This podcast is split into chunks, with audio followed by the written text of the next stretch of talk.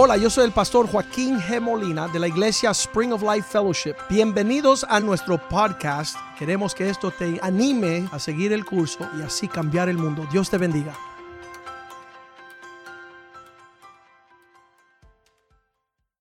Señor, te damos gracias por tu palabra que es lámpara a nuestros pies.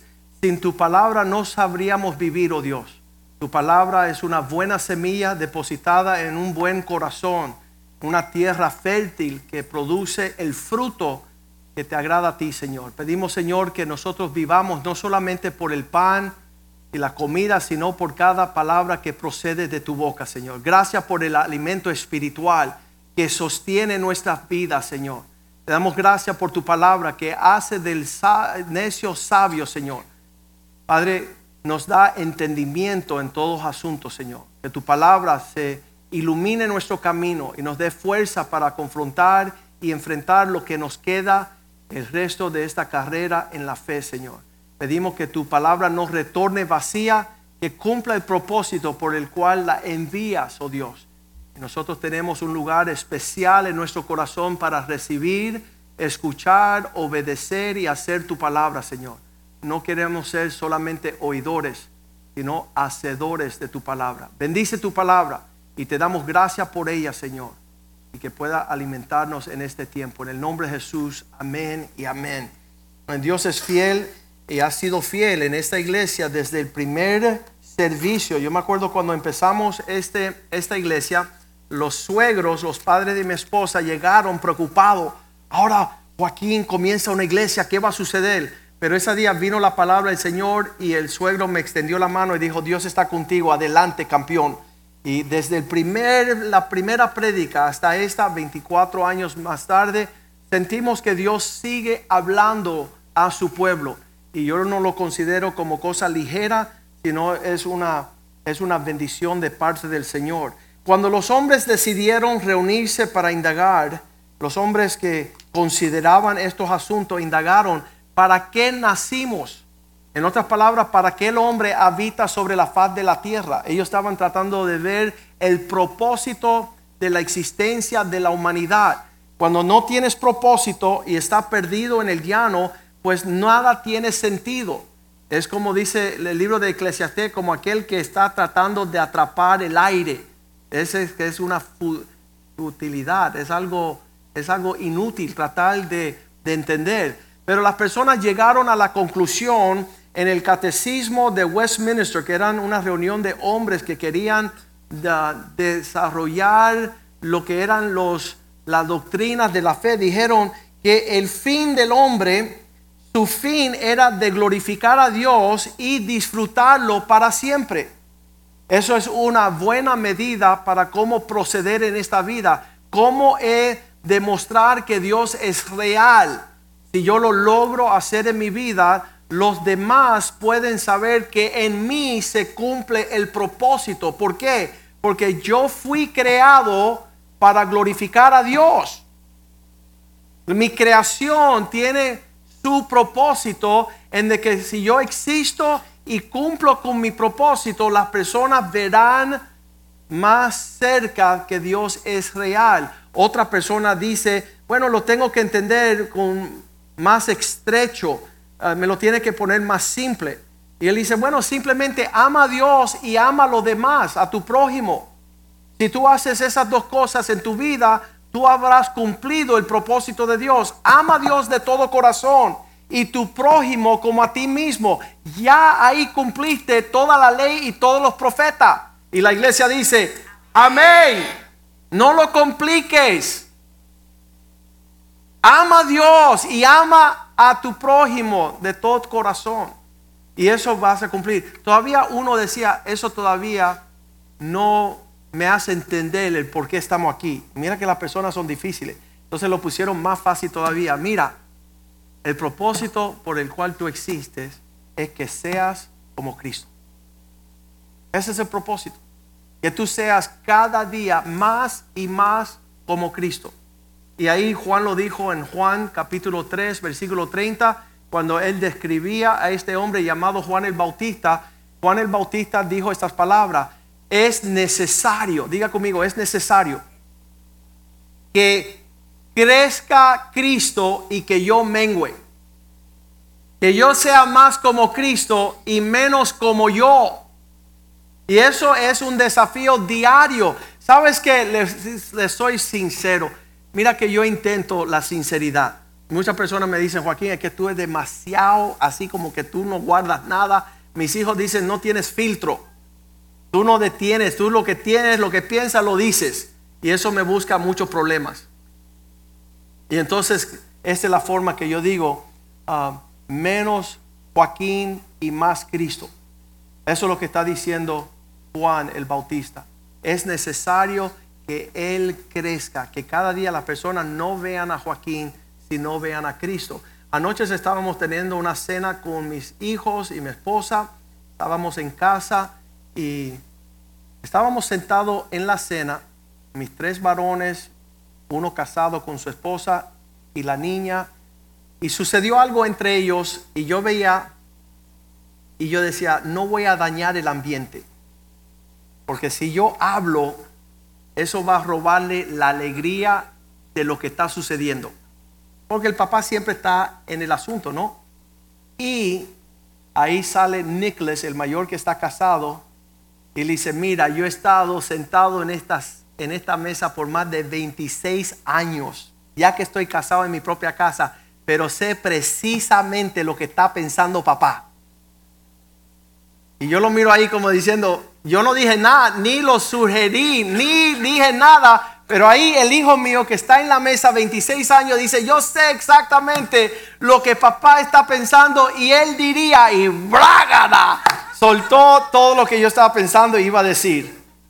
Los hijos conocen a su papá, pero yo quiero que sea Cristo el que se conozca. Quiero que sea Él cuyas palabras salen de mi boca. Y eso era la actitud de todos aquellos que se acercaron a entender el mensaje de Dios.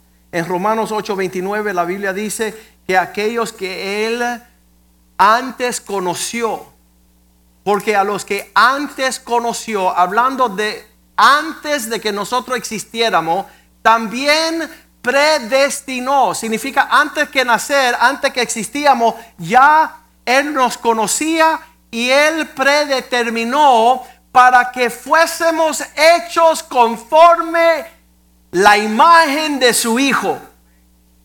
El propósito de su creación es ser como Cristo para que Él, Cristo, sea el primogénito entre muchos hermanos. ¿Qué significa esto? Es que tremendo mensaje para terminar el año. Enfóquese que su propósito es como lograr llegar a la meta de la medida, estatura y plenitud de Cristo. Y entonces yo iba a decir ahorita que en lo que está sucediendo toda esta cuestión de estar con mis hijos, y ser más como Cristo. Um, esto, esto fue el deseo de Dios antes que nosotros existiéramos. No podemos andar diciendo, ¿y por qué yo estoy aquí? ¿Por qué yo estoy aquí? Si ya Cristo nos habló que fuéramos hechos conforme su imagen, no solamente como un entendimiento pasado. Segunda de Corintios 18, 3.18, segunda de Corintios 3.18 dice que aún ahora mismo mirándolo a Él a cara descubierta. Dios no quiere hipocresía. Si tú le quitas todo el aguaje y toda la farándula y toda la apariencia, dice que mirándolo a Él como a un espejo, el reflejo de su gloria, somos transformados de gloria en gloria a su misma imagen. El Espíritu del Señor está obrando en nosotros para ser más y más como Cristo. Ese fue el diseño del Señor en el pasado, aquellos que conoció de antemano lo que predestinó ser conforme la imagen de su Hijo, pero aquellos que ahorita mismo en presente estamos viéndolo a Él sin hipocresía, sin ningún aguaje, sin ninguna apariencia, mirando su reflejo, estamos siendo en el presente transformados de gloria en gloria a su misma imagen. Pasado, presente y futuro. ¿Cómo que futuro? Sí, miren conmigo, primera de Juan 3, 2. Hermanos, aquellos de nosotros que somos hijos de Dios, aún no se ha manifestado lo que hemos de ser. En un futuro hemos de ser la manifestación, pero sabemos que cuando Él se manifieste, seremos semejantes a Él, porque le veremos tal como Él es. Ahorita todavía no vemos que somos como Él, pero la obra del Señor en nosotros, pasado, presente y futuro, es que seamos como Él. No debemos de viarnos y tener una distracción en, esta, en este fin. Romanos 3:23 sabemos que todos hemos pecado y por consecuencia hemos caído y somos destituidos de la gloria de Dios. Cuando estamos en pecado se corrompe y se, se, se distorsiona este proceso. Pero sabemos que ya que Cristo vino y hizo paz con el Padre, nosotros proseguimos a la meta. Podemos saber que, que ahorita conocemos en parte, estamos viendo como a través de un espejo oscuro, dice la Biblia.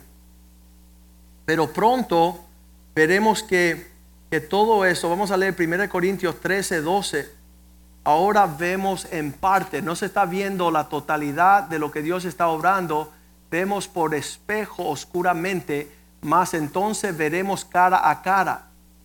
Ahora conocemos en parte, pero entonces conoceremos como fuimos conocidos. Dios dice, cosas mayores harán en mi nombre. Mientras más y más somos como Cristo, más estamos siendo perfeccionados. Es el plan de Dios en el pasado, es el plan de Dios en lo presente, será el plan de Dios hasta que le veamos cara a cara. ¿Qué significa ser como Cristo? Es un misterio. Bueno, si nosotros decimos, y yo no sé si tú lo has dicho, primera de Juan 2.6, que dice la palabra, aquellos que están en Cristo, el que dice estar en Él, debe andar como Él anduvo. Tú dices que eres cristiano y por qué no se muestra que Cristo está manejando tu vida, que tus palabras, que tus hechos, que, que tu diario trato con las personas que están rodeándote manifieste un poco de evidencia de que Cristo está en ti. Estaba yo hace unos días, estaba en el mall, ah, estaba buscando a ver cómo hallaba el premio de, de Keiko y, estaba yo buscando y buscando a ver qué íbamos a hacer. Y gracias a Dios, Dios suplió esa necesidad. Pero lo que yo estaba buscando ese premio por ahí por el mall y me di un recorrido de, millas por el mall. Había un hombre que arreglaba las pantallas rotas, ¿verdad? Él decía, yo, yo te reparo la pantalla. Yo tenía ahí unos huequitos aquí en el cristal. Y, yo le digo, ¿y cuánto vale arreglarme la pantalla? Dice 20 dólares. Y le, ah, está bien, mira, vamos a hacerlo bien rápido. ¿Lo puedo hacer ahora? Sí, te lo hago inmediatamente. Y le doy mi teléfono y él empieza a cambiarle esa pantalla. Y puedes creer que él se atreve a hacerme una pregunta. Y él dice, ¿y qué tú haces? Y yo dije, yo arreglo los hombres con pantallas rotas. Es como es eso. Y ahí le empiezo a hablar de Cristo. Y empiezo a darle mi libro, empiezo a dar el testimonio. Y él se quedó impactado. Él dice, ¿puedes darme un libro para mi papá también? Porque él tiene la pantalla rota y le obsequié un libro en español.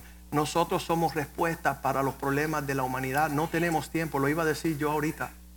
Yo no tengo tiempo de abrumarme por los asuntos que estoy viendo a mi alrededor, porque el llamado que Dios nos ha dado de ser como Cristo en este mundo es muy alto. Yo no tengo tiempo para, para ¿sabes qué? Yo, yo, yo me imagino que cuando Cristo llegó a este mundo había tantas cosas tan quebradas y tan dañadas que si Él no se enfoca en hacer lo que el Padre lo llamó a hacer, Él no puede terminar la obra. Y, también lo vemos ahí en Hechos 20:24, cuando Pablo, que está siguiendo la misma meta y nos habla a nosotros, nos dice, de ninguna cosa hago caso, a fin, no puedo estimar precioso para mi vida con tal de finalmente terminar mi carrera con gozo. Y hay tantas personas que, que permiten que su alrededor. Uno de los méritos más grandes que podemos decir de Keiko, mira que ha visto cosas en los últimos 38 años de su caminar cristiano, pero eso no impide ni la desvía de la meta de presentarse fiel delante del Señor, de, de seguir en gozo sirviendo a Cristo y a su iglesia. Entonces, bien tremendo que nosotros que estamos en pos, vamos a leer Primera de Juan 2.6 de nuevo, porque quiero que se le entre por los poros. Muchas veces la persona dice, ¿y por qué el pastor Molina grita? Para que se te meta a los tuétanos, para que no solamente se te quede en los oídos. Un joven llegó aquí por primera vez con su papá, no, no estaban, hace tiempo no había estado en la iglesia y papá lo invitó una vez y él, le dijo al papá cuando se fue, le dice, ¿y cómo te gustó la iglesia, hijo? Tenía 26 años el hijo. Y, y el hijo le dijo, ¿sabes? Me gustó la iglesia, pero no entiendo por qué el pastor está tan enojado. Y entonces enojado porque yo quisiera que todo este consejo de Dios entrara a los poros y a los seres que vienen aquí, porque yo sé que esta palabra puede impactar el mundo. Yo sé que lo que Dios ha puesto en esta mesa tiene capacidad de ser bendición. El que dice que en Cristo permanece debe andar como Él anduvo y él siempre anduvo haciendo la voluntad de su Padre. Desde una edad joven vemos el ejemplo de Cristo que dice, es necesario que yo, yo, me es necesario estar en los negocios de mi Padre. Yo tengo que entender. Yo me maravillo de esos millonarios que están hoy buscando ir al cielo, están buscando hacer carros sin gasolina, están, están ocupados en tantas cosas, menos en su salvación. La ira de Dios, como en los tiempos de Noé, el diluvio va a llegar y ellos no estarán en la arca. Ellos serán enjuiciados y serán objetos de la ira de Dios. Cuando una persona te haga pregunta, si es verdad que eres salvo, di amén. Y tú dices, ¿y salvo de qué? La gente dice, ¿y por qué salvo? Porque viene una ira furoz de Dios contra los hijos de desobediencia. Y cuando tú dices yo soy salvo, tú estás diciendo yo salí de ese arroz con mango. Ya yo no soy objeto de su ira, sino soy vaso de su misericordia. ¿Por qué? Porque estoy en Cristo. Estoy en Cristo y estando en Cristo ya no soy objeto de ira, sino vaso de misericordia. Estoy haciendo lo que a Él le agrada. Y eso es importante, un pueblo peculiar. Si estamos diciendo que permanecemos en Él, debemos andar como Él anduvo. Su vida es un desafío y un ejemplo. ¿En qué manera, pastor? Te diré que no vas a encontrar más mayor amor que el que vimos en Cristo. Allí en Juan 15, 13, Él nos dice, no hay, nadie tiene mayor amor que este. La medida del amor es aquel que pone su vida, derrama su vida por causa de sus amigos. ¿Sabes qué? Quiero amar de esta forma. Hay personas que dicen, oh, pastor, yo te amo. Y yo pues, nunca te veo. ¿Cómo tú me amas? Y uno hermano decía, tú no sabes cuánto, pero cuánto te amo. Y yo decía, júramelo porque nunca te veo. Yo no entiendo el amor de lejos. Yo le decía a ese hombre, yo le decía, hazme el favor, no le enseñe a mis hijos el ejemplo de tu amor. Porque tú dices amar y nunca quieres tener comunión. Nunca hay una cercanía. Yo no entiendo ese amor. Es bien difícil entender eso. Él dice, no, es que tú no entiendes. Nosotros nos conocemos un largo tiempo. Yo le decía, mira, malvado. Cristo y el diablo se conocen de más tiempo y no son amigos. Así que el hecho que nos conocemos de un montón de tiempo no significa que somos amigos, número uno. Y número dos, el amor que tú dices tener no me lo enseña a mis hijos porque no tiene peso de realidad. Pero eso es algo bien importante. Nadie tiene mayor amor que este, aquel que derrama su vida por causa de sus amigos. Él nos enseñó cuál es el amor verdadero. Mirar el amor de Dios que tuvo con nosotros, que aún siendo nosotros enemigos, envió a su Hijo a morir por nosotros. Es otra muestra del amor cuando uno se sacrifica y uno está al alcance en una manera especial. En Cristo podemos modelar esta realidad. Su vida de oración en Lucas capítulo 5, versículo 16 es, es digno de poder imitar. Querer ser más y más como Cristo no solamente es amar, sino que poder orar. Más Él se apartaba a lugares desiertos y oraba. Hebreos 7:25, lo acabamos de leer. Dice que Él vive para siempre, para interceder por ellos. ¿Quiénes son ellos? Aquellos que también salvará perpetuamente. Aquel por, eh, eh, que por Él se acercan a Dios, porque Él vive para siempre intercediendo por ellos. Señor, yo, yo he visto, y sucedió este año, yo, yo, no, yo no entendía mucho esa cuestión de intercesión. ¿Qué es lo práctico de la intercesión? Estaba yo sentado en la mesa con mis sobrinas, estaba con el papá de ellos, mi con cuño se dice. Están, estamos hablando que hay la posibilidad que un joven llamado Ariel Martínez se case con mi sobrina, una, una, una imposibilidad. Tenía que tomar un milagro que yo pudiera darle la bendición a este hombre casarse con mi sobrina. Y yo voy a hablar con esa familia un martes por la noche. Y yo, yo decía, yo, yo, tengo mi criterio. Había hablado con él el lunes por la noche. El lunes por la noche le dije, Ariel, ni muerto te permito casarte con mi sobrina. Primeramente muerto yo. yo eso nunca va a suceder. En lo que yo soy pastor de esta iglesia, no tiene mi bendición. Vete para el infierno. Yo estaba fuerte defendiendo la honra de mi sobrina. Y ya yo estaba, caso cerrado, ¡boom! Y él se fue súper dolorido y afectados. Y él le anunció a ella, el pastor dice que no, que no hay bendición, que no vamos a proceder. Y de eso fue el lunes por la noche, cuando yo me despierto el martes, me llama la familia, yo quería sentarme con ellos, quería entender el corazón de ellos y fui a su casa y cenamos. Estaban allí todos sus hijos, sus eh, cuatro hijas y su varón y estaba también estaba también mi hijo y, y todos empezaron a hablar y en un momento llegó el tiempo de Megan, que es la hermana menor de esta sobrina, y ella habló unas palabras de intercesión. Y en lo que ella intercedió por su hermana, mi corazón hizo blue y cambió de, de sentir. Y yo dije, ¿qué poder hay en la intercesión?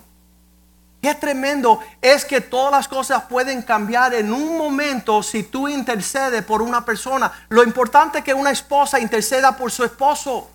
Lo importante es que unos padres interceda por sus hijos que se paren en la brecha delante de Dios y, puedan apelar, esa es la palabra, puedan decir, Señor, acuérdate, tú eres un Dios de misericordia, tú eres un Dios de amor, tú eres un Dios de lo imposible, tú eres... Y esa muchacha empezó a hablar y, y yo dije, ¿sabes lo que sucedió?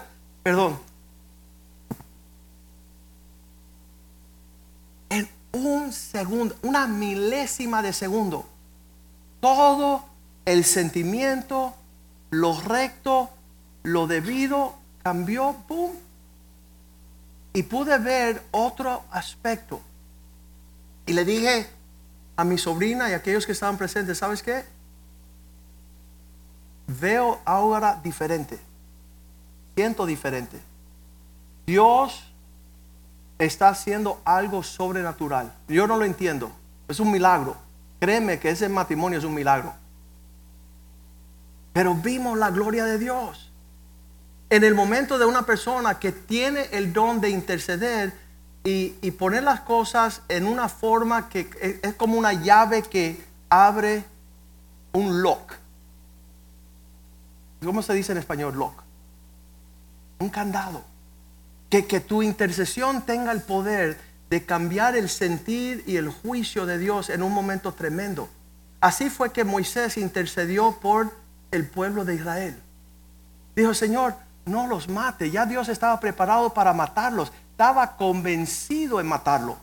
De hecho, vemos la intercesión en la relación de David con Abigail, donde David dice, voy a matar a todos estos hombres. Y sale ella por interceder.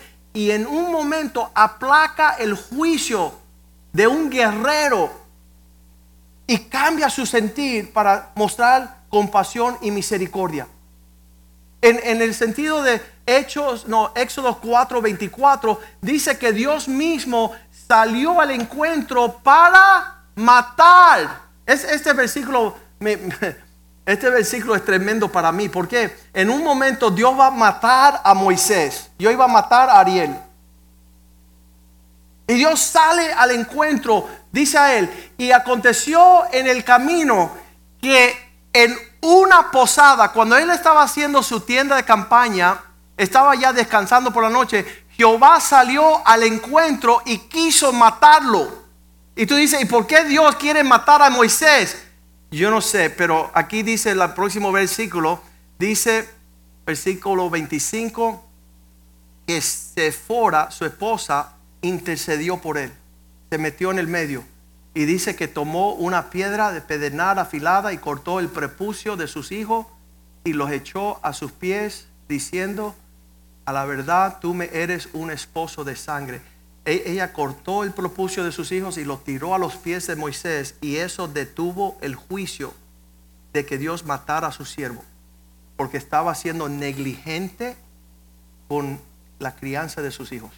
Ya que qué serio es Dios cuando no criamos nuestros hijos bien. Dios dice que nos va a asesinar. Y ahí vino la intercesión. Ella hizo lo que debía de haber hecho Moisés ella los circuncidó y tiró el propucio a los pies de Moisés. Dice que aplacó la ira de Dios sobre Moisés. Muchas personas no leen este versículo. La sobriedad que Dios tiene con los tratos de sus siervos.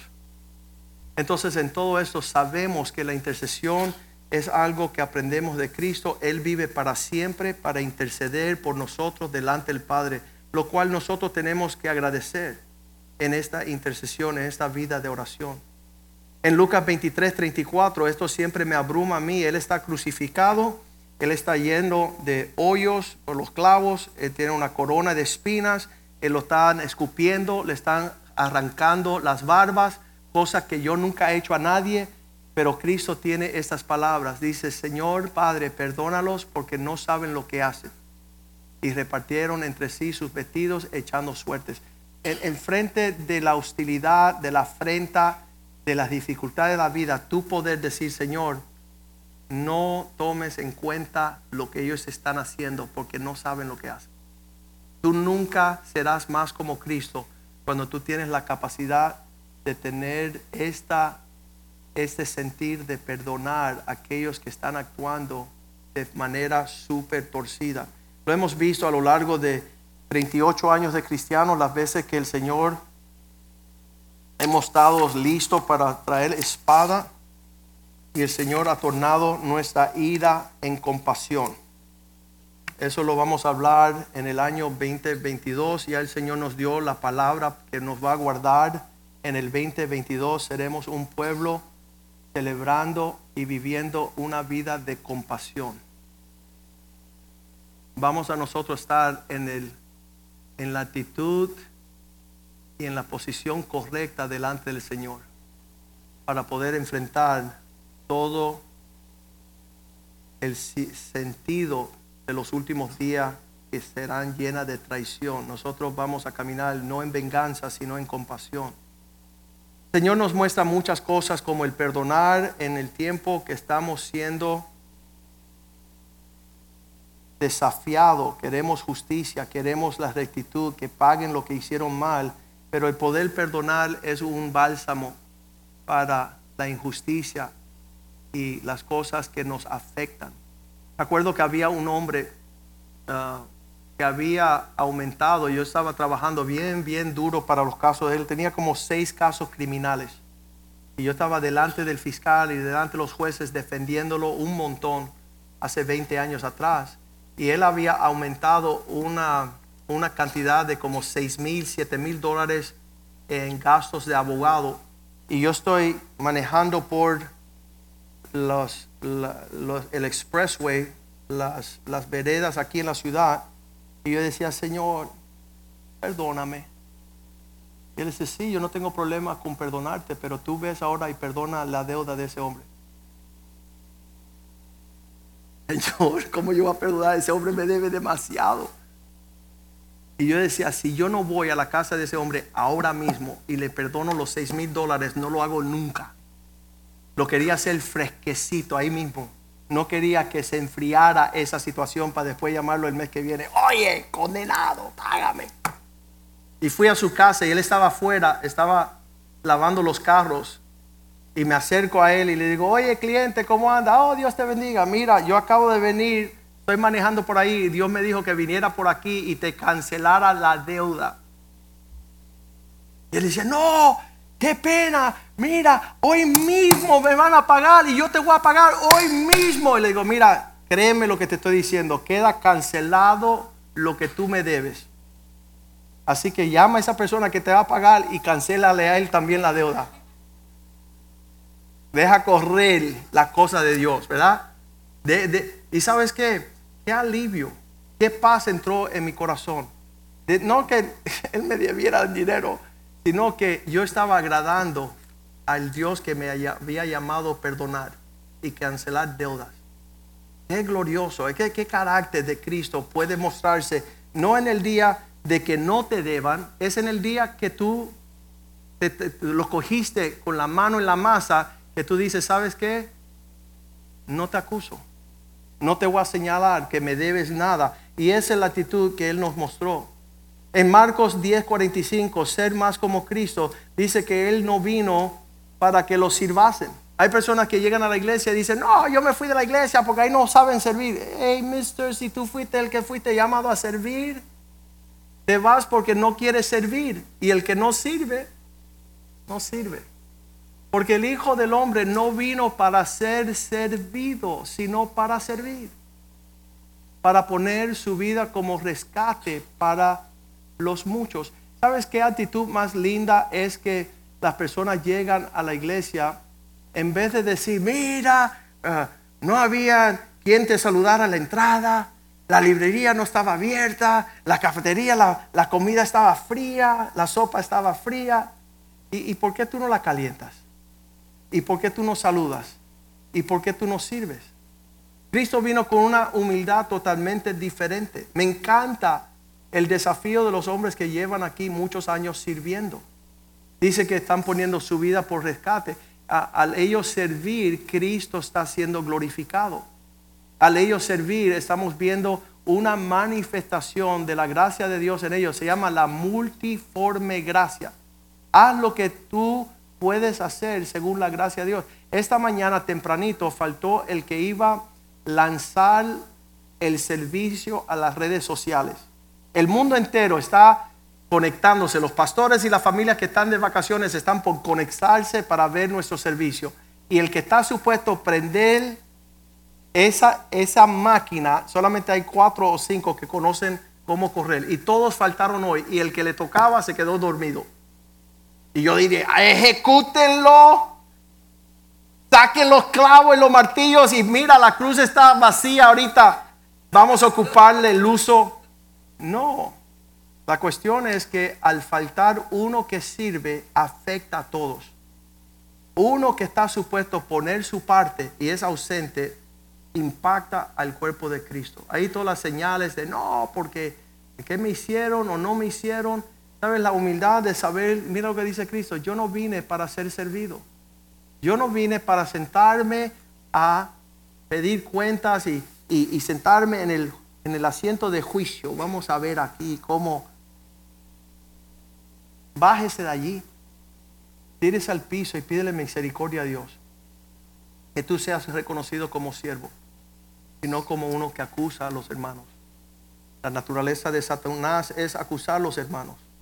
Ahí dice la palabra de Dios en Lucas 2.45 que él también estudiaba la palabra de tal forma que los maestros de la sinagoga, de, del templo, lo encontraron, cuando lo hallaron, volvieron a Jerusalén, buscándolo, versículo 46 dice que lo encontraron con los maestros del templo sentado en medio de los doctores de la ley, oyéndolos y preguntándoles. Él no tomaba a menos la palabra de Dios. Esto es cuando tenía 12 añitos, estaba escudriñando la palabra. Hay hombres aquí que nunca leen la palabra. No hacen criterio de la medida de la palabra. Son árboles sin frutos. Dice la Biblia que son olas del mal que espuma, pero no hay sustancia no tienen peso, cualquier cosa los arrastra. Cuando, cuando le dan entender las cosas, no tienen raíces profundas, son fácilmente movidos. Ser como Cristo desde una edad joven es escudriñar estas palabras y tener un buen sentido de todo el ámbito espiritual, no llevado de aquí para allá como niños fluctuantes que son soplados. Cada vez que sopla el viento, ellos se desraigan. Sus raíces no son profundas.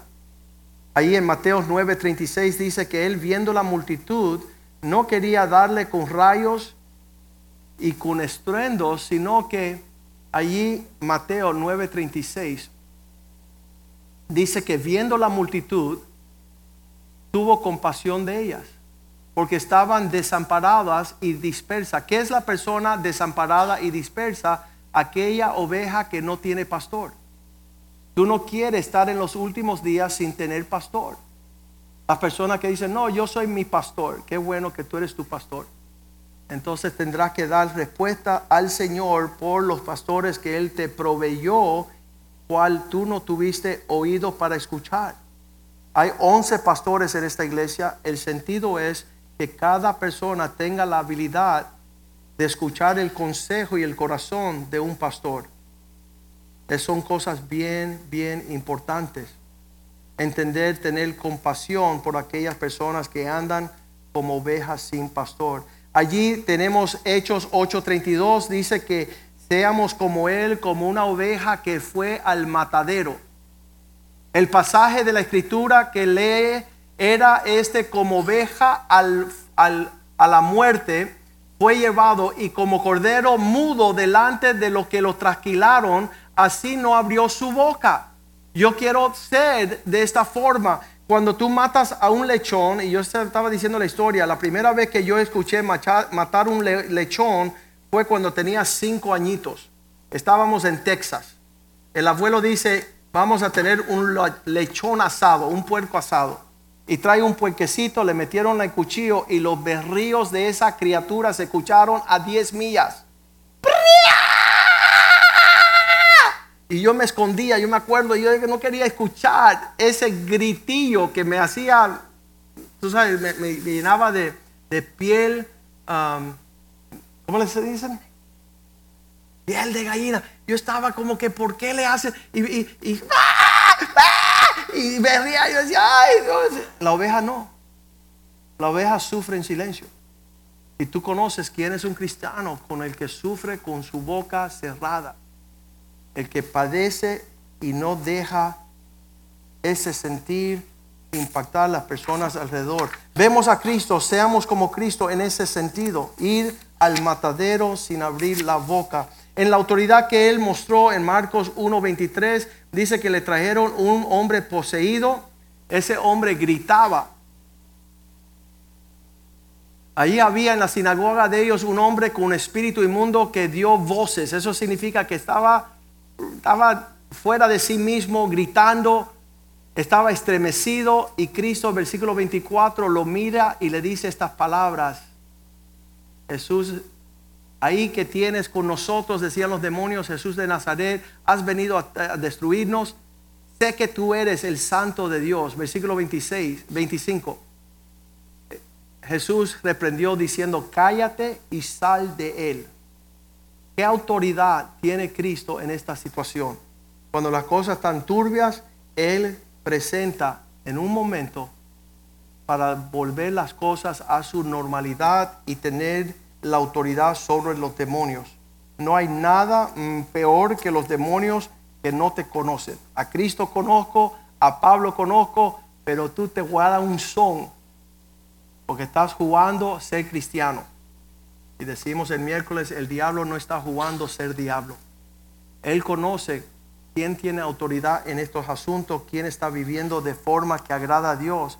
Y esto se ve bien, bien a lo lejos. En Lucas 9, 54 dice que llegaron los discípulos Santiago y Juan. Habían tenido un percance donde una aldea no quería recibirlos y Jacobo y Juan dijeron al Señor, ¿quieres que mandemos fuego que desciende al cielo como hizo Elías y los mate a todos? ¿A quién le gusta a esos cristianos que quieren asesinar a todo el mundo? Y Cristo les responde, versículo 55, nosotros no somos de ese espíritu. Entonces volviéndose a él les reprendió diciendo, vosotros no sabéis de qué espíritu sois. Versículo 56, yo no he venido a destruir a los hombres con mi autoridad. Yo he venido para, no ha venido para perder las almas de los hombres, sino para salvarlas. Yo ejercito mi autoridad no para destruir a las personas, sino para edificarlas. Pablo dijo lo mismo.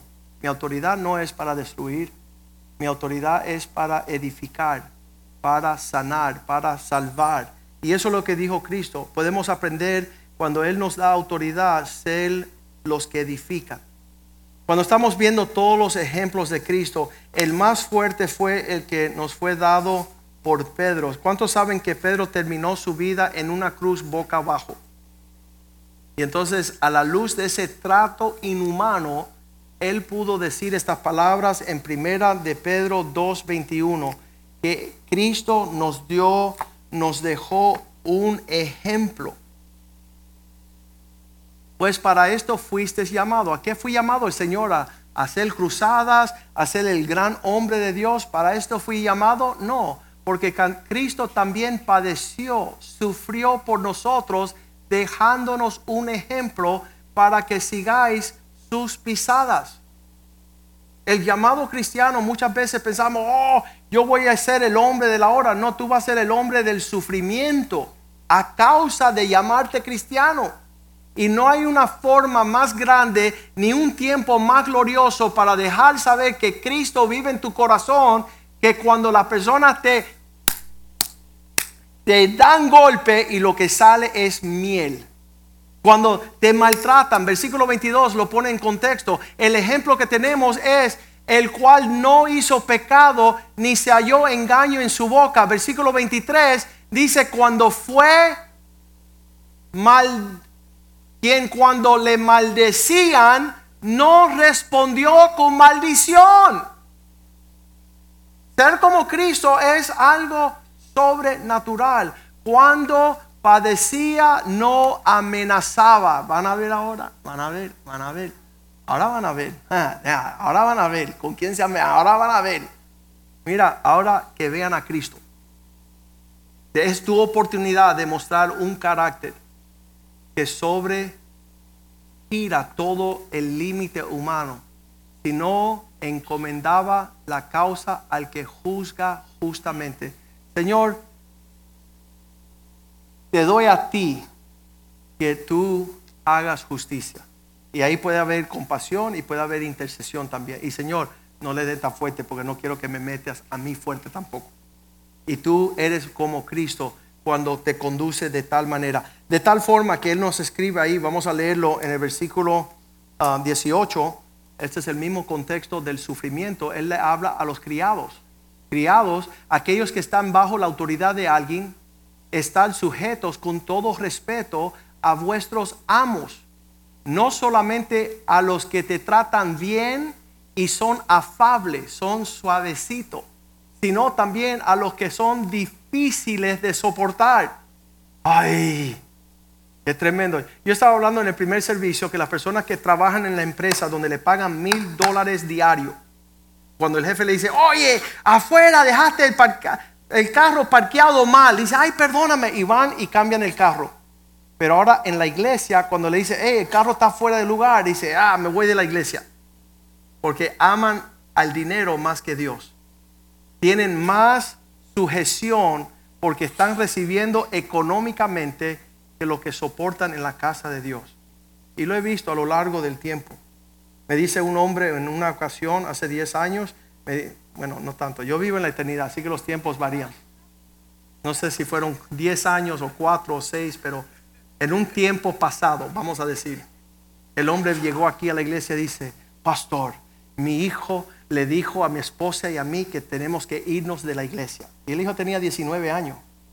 Y le dije, ven acá malvado, ¿por qué no pones a tu hijo de 19 años que administre tu negocio y que tomas decisiones en tu taller? Y él sabía decir que no, porque él sabía que se iba a la quiebra. Pero él estaba supuesto irse a la quiebra espiritual, dejando que su hijo decidiera por él. ¿Sabes por qué? Las cosas están fuera de orden.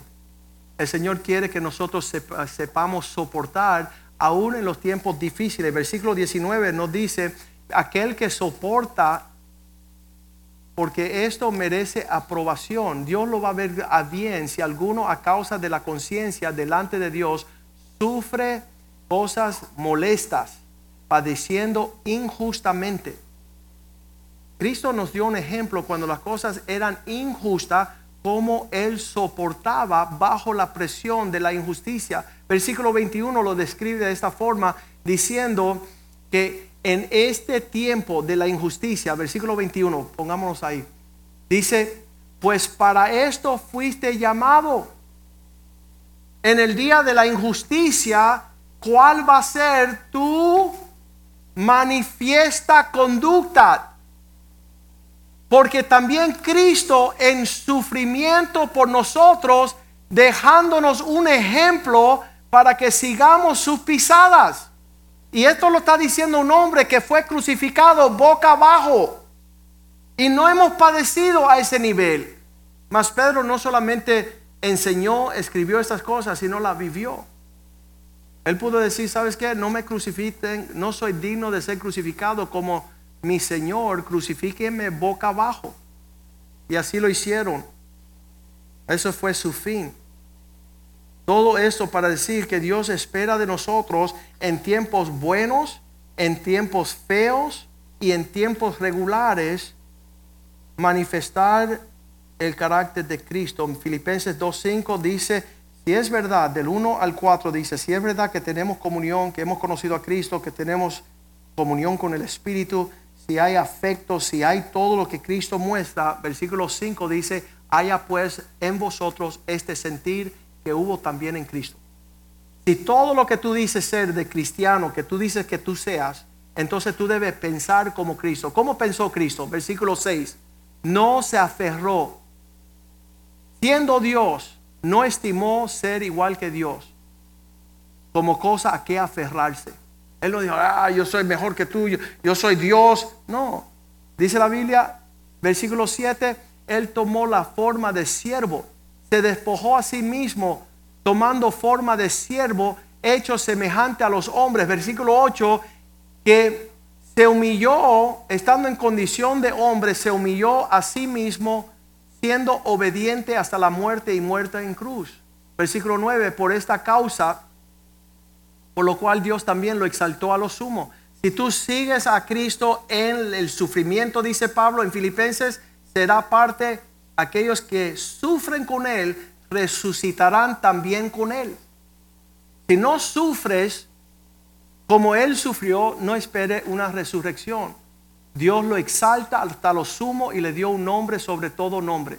Habrá una mejor resurrección, habrá una, un mayor resultado cuando nosotros estamos cada día siendo más y más como Cristo. En Juan 15, versículo 13, él dice que al, después de la última cena, Cristo sacó una toalla. Nadie tiene mayor amor que este que ponga su vida por sus amigos. Versículo 14. Si yo siendo, vosotros sois mis amigos si hacéis lo que yo mando. Versículo 15. ¿Sabes qué? Toda esta cuestión debe estar en otro pasaje. Deja buscarlo, pues es bien importante. Él dice, ven el ejemplo que yo les doy. Él tomó una, una toalla después de haber cenado y, y habiendo sacado la toalla y tomó agua y empezó a lavarle los pies a sus discípulos. ¿Qué significa? Él está haciendo un acto de humildad y de servicio a los creyentes. Voy a buscarlo bien rapidito, porque es bien importante.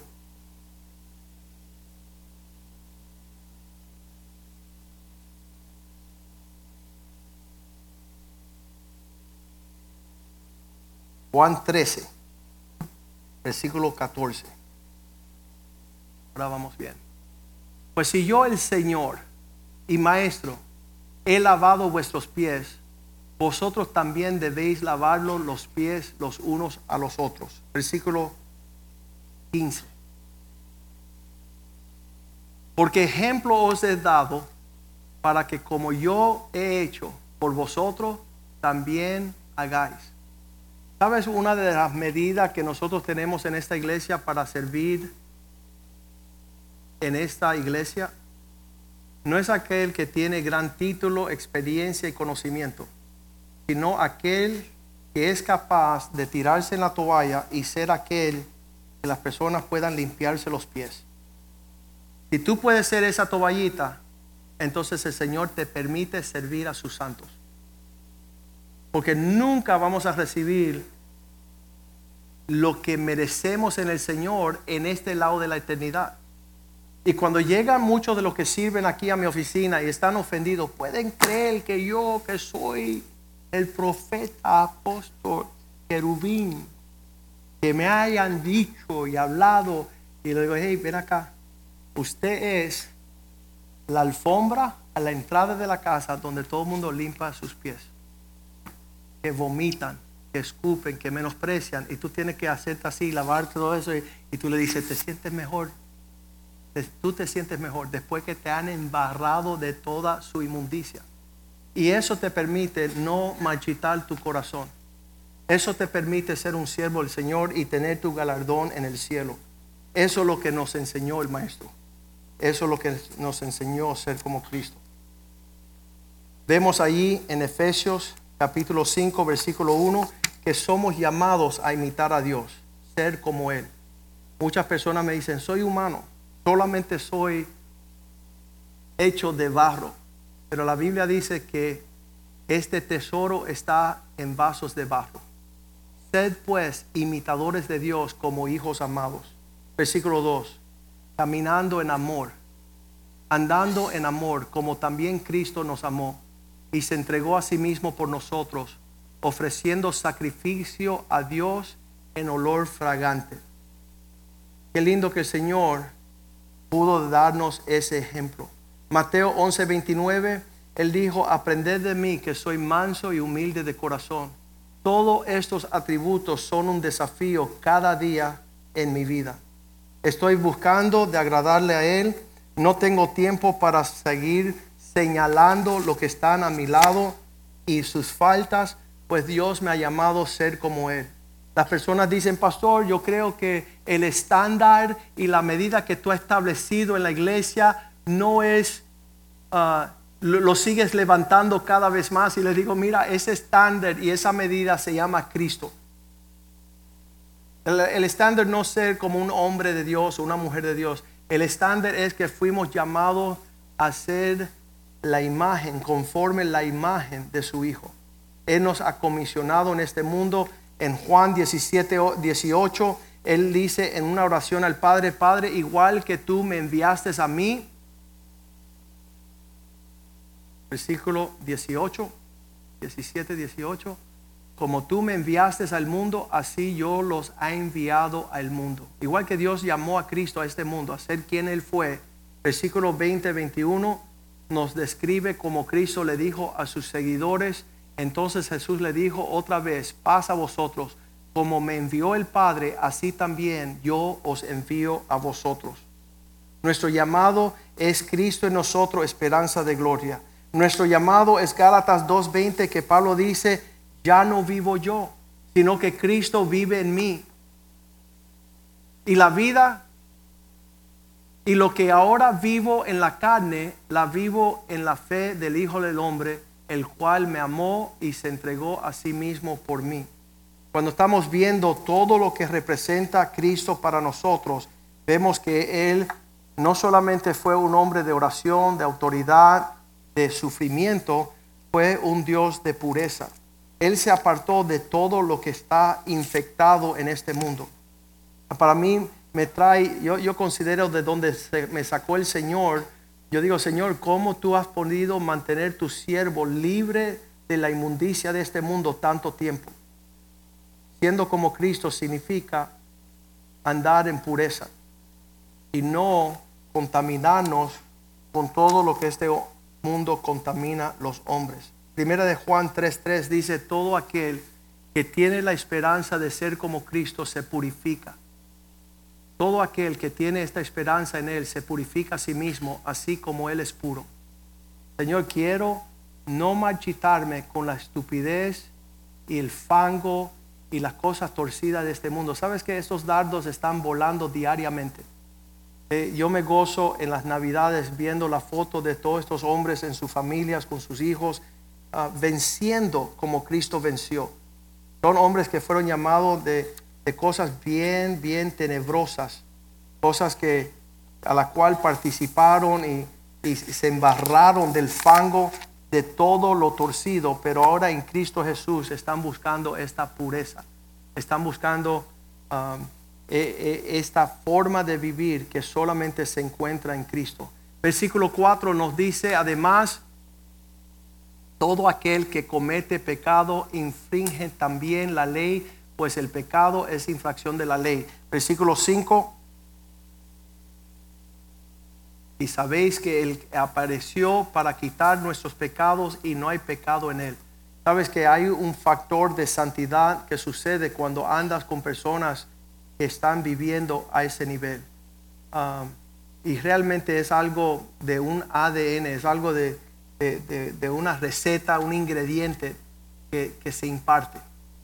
Uh, cuando yo veo el gozo con el cual Richie se paró, el pastor Richie se paró esta, esta mañana y dijo, me da tanto placer ser el pastor que bautizó a Keiko. Y entonces leo las cartas de Corintios donde Pablo el apóstol dice, doy gracias a Dios que a ninguno de ustedes bauticé. No fui parte de la desgracia de lo que ustedes están haciendo. Y entonces vamos nosotros a caminar de la forma que a Dios le agrada y que honra a aquellas personas que son nuestros pastores de ser más y más como Cristo.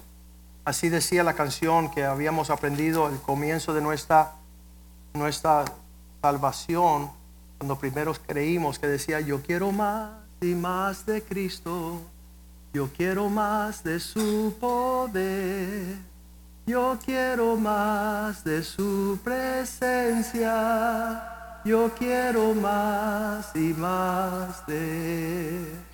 Yo estoy seguro que si esa es nuestra meta y nuestro enfoque, nada nos separará del amor de Dios en Cristo. Y tenga cuidado en estos días que unas personas te puedan estar hablando de otros asuntos. Porque dice el Señor que no están sirviendo a Cristo ni ese espíritu proviene de Dios. Padre, te damos gracias, oh Dios, por esta palabra. Solo tú puedes darnos y señalarnos el camino. Señor, somos desafiados en cada momento de que tú nos diste el estándar y la medida, la estatura y la plenitud de un perfecto hombre, Cristo Jesús, a lo cual estamos creciendo diariamente. Como dijo Juan el Bautista, es necesario que yo mengüe y que Él crezca. Que eso sea una realidad en nuestras vidas, Señor. Que nuestros hijos vean que es una realidad. Que ellos abracen la cruz, el sufrimiento, la injusticia. Y que esto no sea percance para que ellos se aparten y se alejen del Señor, sino que ellos puedan aceptar el reto de ser más y más como Cristo, ser vencedor. Te glorificamos y te bendecimos. En la casa de Dios hemos recibido esta prédica como la última prédica de domingo, Señor, antes del nuevo año.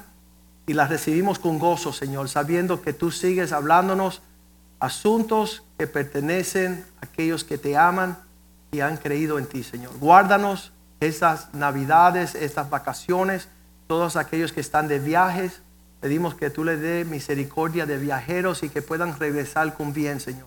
Con una disposición del año nuevo de servirte con excelencia. Señor, que tú nos dé aquellos que nos guarda hasta la, la venida, Señor, hasta que tú regreses. Te damos gracias por la hermana Keiko Castro. Celebramos con ella, Señor, no solamente su cumpleaños, un año nuevo, Señor, una otra oportunidad de servirte y glorificarte, Señor, sino ser ah, una hermana apreciada y amada en el cuerpo de Cristo, Señor. Te glorificamos y te bendecimos. Pedimos tu bendición sobre todas las familias en la fe de Cristo, Señor. Que tú nos dé la oportunidad de caminar más y más como Cristo. Y tú has dicho que cosas mayores harán en mi nombre, porque tú irás al Padre y vas a estar intercediendo por nosotros. Te glorificamos y te bendecimos y te celebramos en el nombre de Jesús. Y el pueblo de Dios dice, amén, amén y amén. Aleluya, nos veremos el miércoles por la noche. Estaremos aquí el año nuevo para eh, despedir el año a las 10 de la noche.